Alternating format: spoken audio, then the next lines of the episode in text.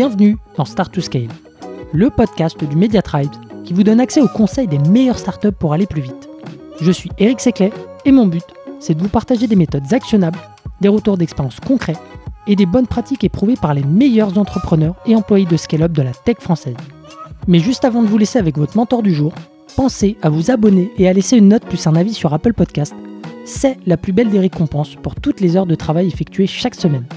Allez, bonne écoute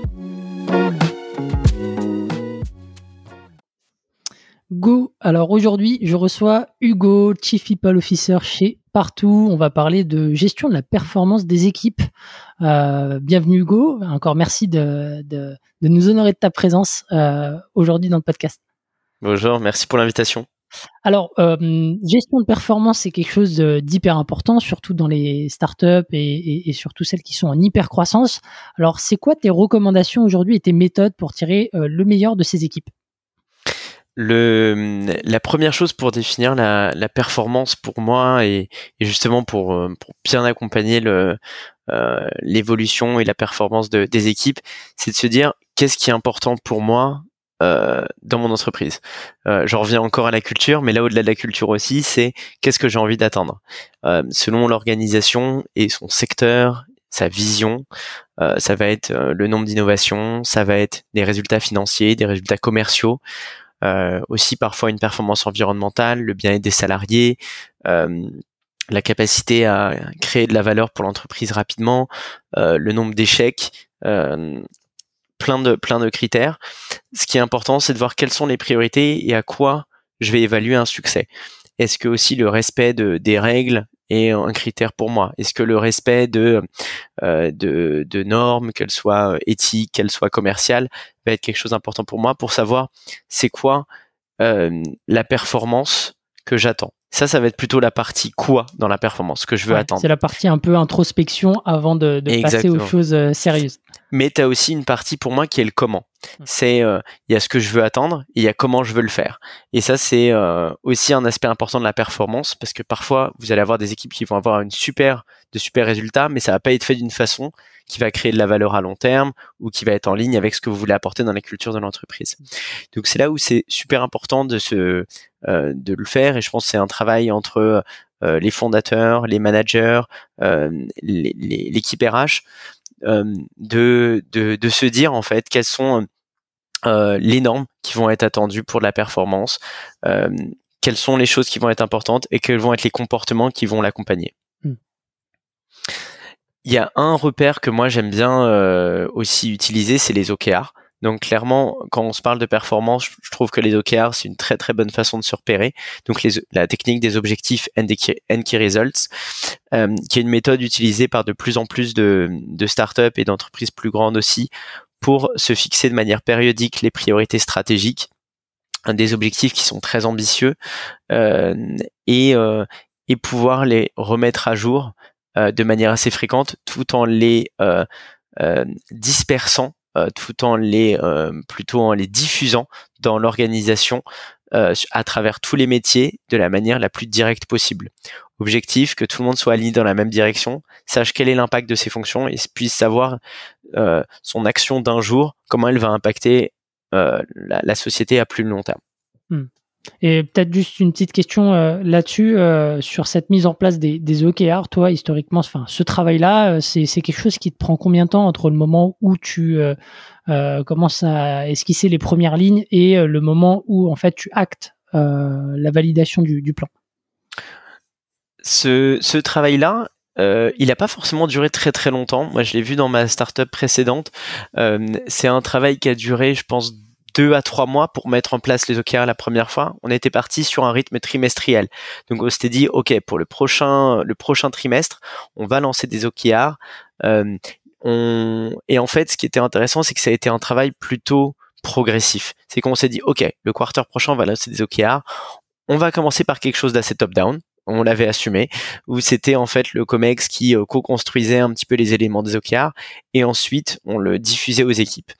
Après, on a voulu se rapprocher un peu plus de la philosophie OKR, qui est vraiment un exercice plutôt de co-construction et de faire remonter les idées aussi des équipes. Et en fait, trimestre par trimestre, on a commencé à former les managers pour qu'ils sachent aussi décider euh, d'identifier par rapport à des priorités qu'on a fixées pour l'entreprise, eux, comment dans leur fonction, dans leur géographie ou dans leur scope de responsabilité, ils peuvent faire bouger ces indicateurs-là pour, euh, pour aller vers plus de succès. Donc le mettre en place en vrai, c'est pas forcément très très long et très compliqué, ça prend deux trois mois, il suffit de lire un peu de littérature sur le sujet, commencer par un Excel ou par un PowerPoint, donner quelques règles au manager et communiquer beaucoup dessus. Ce qui est intéressant ensuite, c'est toutes les étapes qui vont permettre que ce soit vraiment un, un exercice qui soit co-construit et où les équipes adhèrent à 200% et elles connaissent les OKR quasiment par cœur. Ok. Petit aparté euh, justement sur la littérature, hein, Thibaut euh, avait euh, publié un, très bon article dessus dans, Tribes et on en avait parlé aussi dans, un autre podcast où, quand on avait enregistré ensemble l'épisode peut-être 4 de, SAS Club. donc voilà, si jamais vous voulez vous documenter, on mettra peut-être les éléments donc en descriptif de l'épisode. Voilà, parenthèse fermée. Euh, et, et, justement, les OKR, euh, c'est un, comme je disais, c'est un exercice qui, quand il doit être bien fait, il doit être toujours dans l'esprit de euh, n'importe qui dans l'organisation. On doit savoir que c'est l'objectif à atteindre. Après, c'est bien de mettre des rythmes aussi de check-up. Hmm. chez Partout, on a décidé que ce serait trimestriel. Chez Cheer aussi, c'était trimestriel. Et en fait, c'est plutôt des points de passage. les OKR, on les regarde chaque semaine, mais tous les trimestres, c'est le moment où on les update, on les, parfois on les modifie. Euh, et c'est aussi le moment où, en regardant les OKR qui sont plus objectifs, on peut passer à la performance plus individuelle, mm. parce que les OKR c'est vraiment une démarche très collective. Et ensuite, l'idée c'est de le décortiquer plutôt de manière individuelle. Moi, comment dans ma performance, j'ai eu un impact sur les OKR, ce qui sont deux choses à, à, différencier. Euh, euh, à mon sens, et, la littérature suit ça aussi en disant OKR c'est collectif et, et ensuite la revue de la performance c'est plus individuel.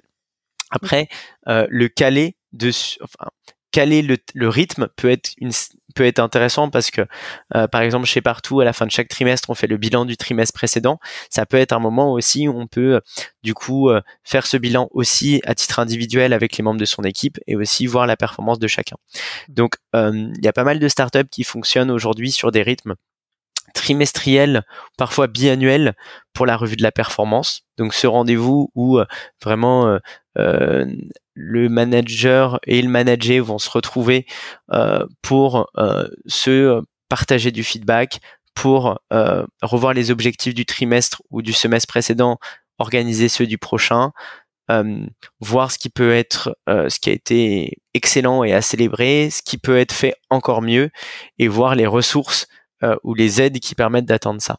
Hmm. Donc ça, c'est euh, c'est une séquence effectivement que je recommande plutôt chaque trimestre ou chaque semestre en startup. Parfois dans des plus grands groupes, ça arrive une fois par an. Ça me paraît un peu long. Euh, parce que c'est aussi une super opportunité pour parler de formation, pour parler de salaire, pour parler d'évolution. Et en startup, comme les choses bougent très très vite, on a envie d'avoir ce moment un peu plus un peu plus fréquent. Ok, ouais, c'est ce que j'allais dire. Peut-être euh, chez les grands groupes, c'est parce que euh, il y a, y a peut-être un peu moins cette notion d'hypercroissance et que les choses sont un peu plus euh, linéaires que en fait ils sont sur sur ce, ce rythme-là de, de de check-up. Mais ok, très bien et au-delà de, et, juste une précision, au-delà de ces rendez-vous-là, ça n'empêche pas, bien sûr, d'avoir d'autres rituels comme un rituel mensuel et bien sûr un, un rituel hebdomadaire chaque semaine euh, qui permettent déjà de se parler de ce genre de sujet. L'idée, c'est pas d'attendre un rendez-vous euh, annuel ultra formel pour le faire, mais c'est aussi en continu de pouvoir partager des feedbacks, de pouvoir partager des, des idées euh, tout, tout, au long de l'année. Ouais. Ensuite, je crois que tu as, hum, as, deux autres points derrière que tu voulais mettre en avant. Ouais, absolument. Il y avait le quand on se parle de, de performance, pour moi, c'est très important de pouvoir parler de compétences. Euh, donc, je parlais tout à l'heure des compétences observables. Pour moi, il y a des compétences qui vont être effectivement les compétences comportementales, mais aussi des compétences plus techniques. Euh, pour moi, le moment où une startup est en train de scaler, c'est le moment aussi parfait euh, de commencer à être très très très clair sur ses attentes et donc de pouvoir définir au sein de chaque métier, voire de chaque poste, quelles sont les compétences que j'attends. Donc de créer des grilles de compétences euh, où le manager, aidé par son, son ou sa RH, euh, peut commencer à mettre noir sur blanc toutes les compétences attendues sur chacun des métiers et de débutant à expert. Ça, c'est, euh, je pense, un, un must-have qu'on est en train de, de, mettre en place justement chez Partout actuellement, parce que ça permet d'avoir une très belle lisibilité pour les collaborateurs.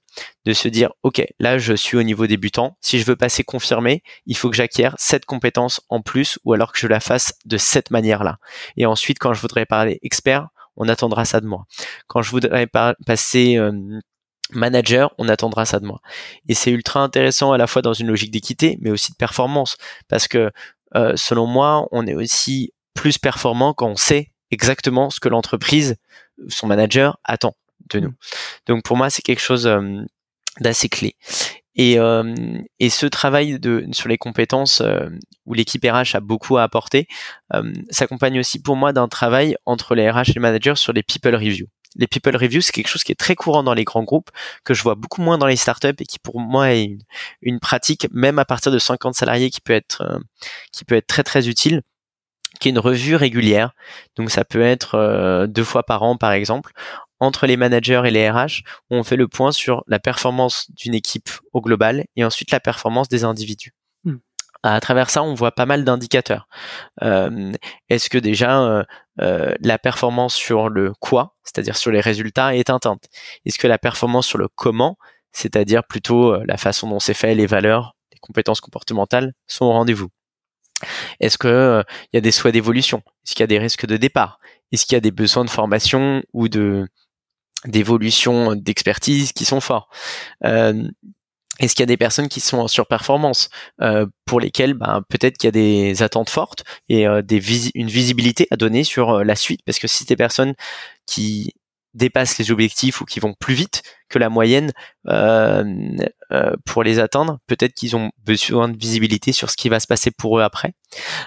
et pareil aussi pour certaines équipes ou certaines personnes qui eux pour le coup euh, pour des raisons qui peuvent être diverses qui peuvent être euh, parfois le manque de motivation le manque de ressources euh, manque de feedback manque de formation sont en retard sur leurs objectifs ont des difficultés à les atteindre de pouvoir mettre en place des actions très très concrètes.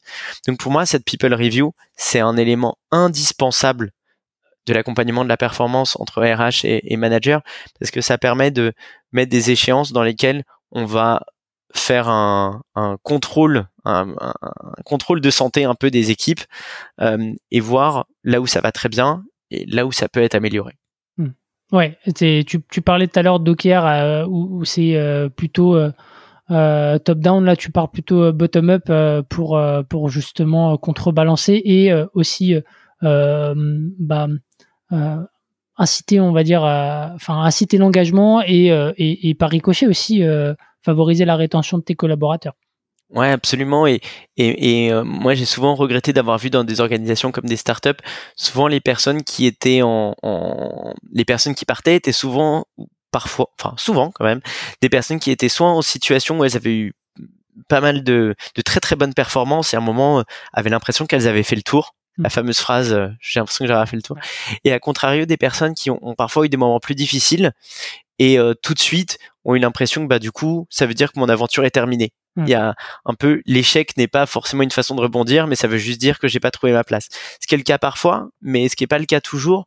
Et il y a un effort à faire justement euh, pour pour moi une organisation qui est apprenante, une organisation qui est super saine, de pouvoir accompagner les gens dans la performance. Et je pense que ces people review, elles ont ce elles ont ce cette vertu là qui est de pouvoir accompagner ces situations un peu de des où les curseurs sont un peu euh, aux extrêmes, ça va très très très bien ou au contraire je suis plus en difficulté, euh, ça permet de, de, de, résoudre ça et donc ça a plein d'impacts positifs au-delà de la performance globale de l'entreprise qui est meilleure, c'est meilleure rétention des salariés, je le disais, mais un meilleur bien-être aussi, une meilleure motivation.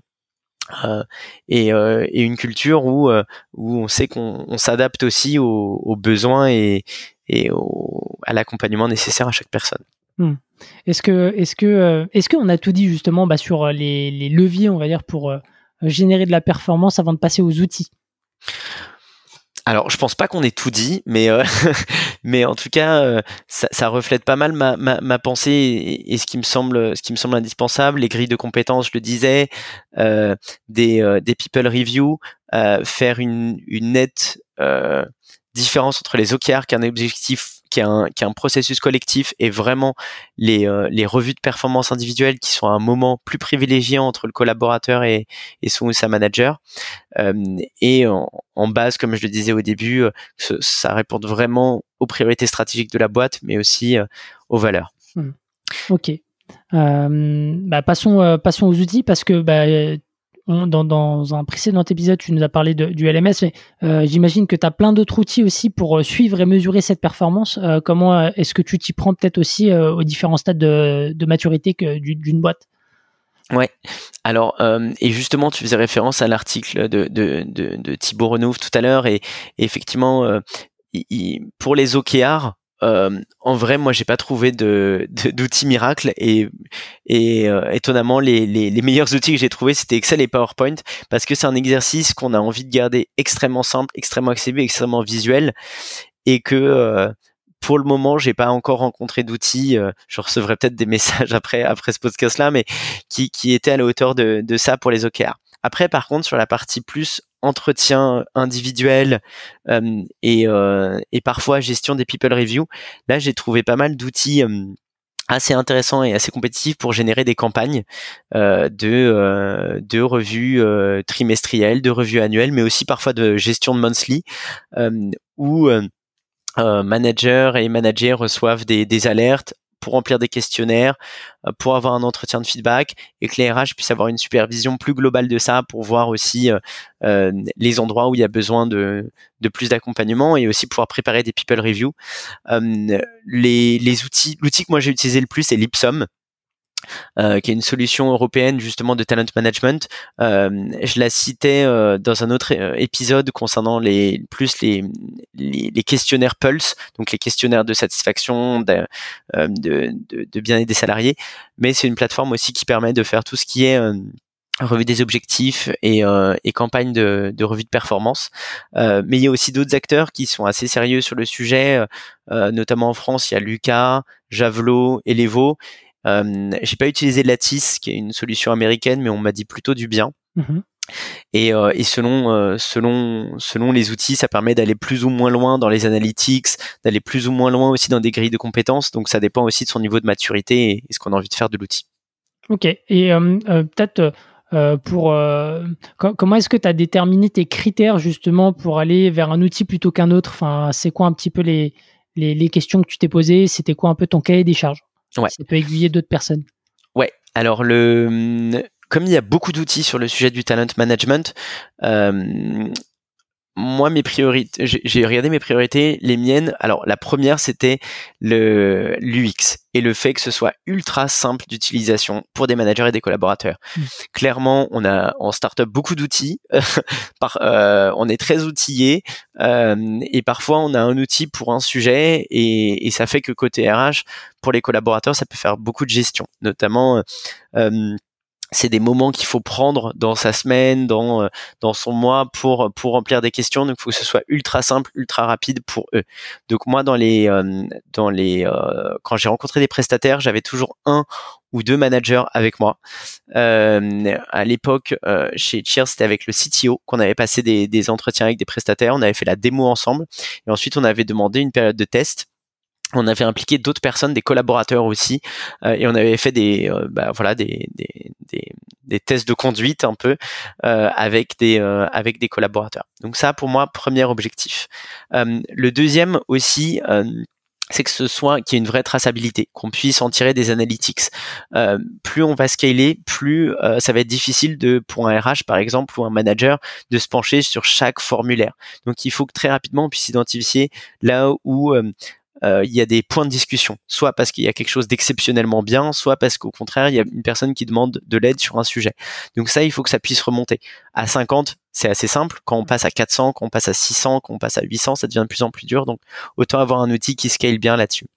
Et enfin, moi, ce qui était aussi assez important, c'était de pouvoir euh, personnaliser ça au maximum.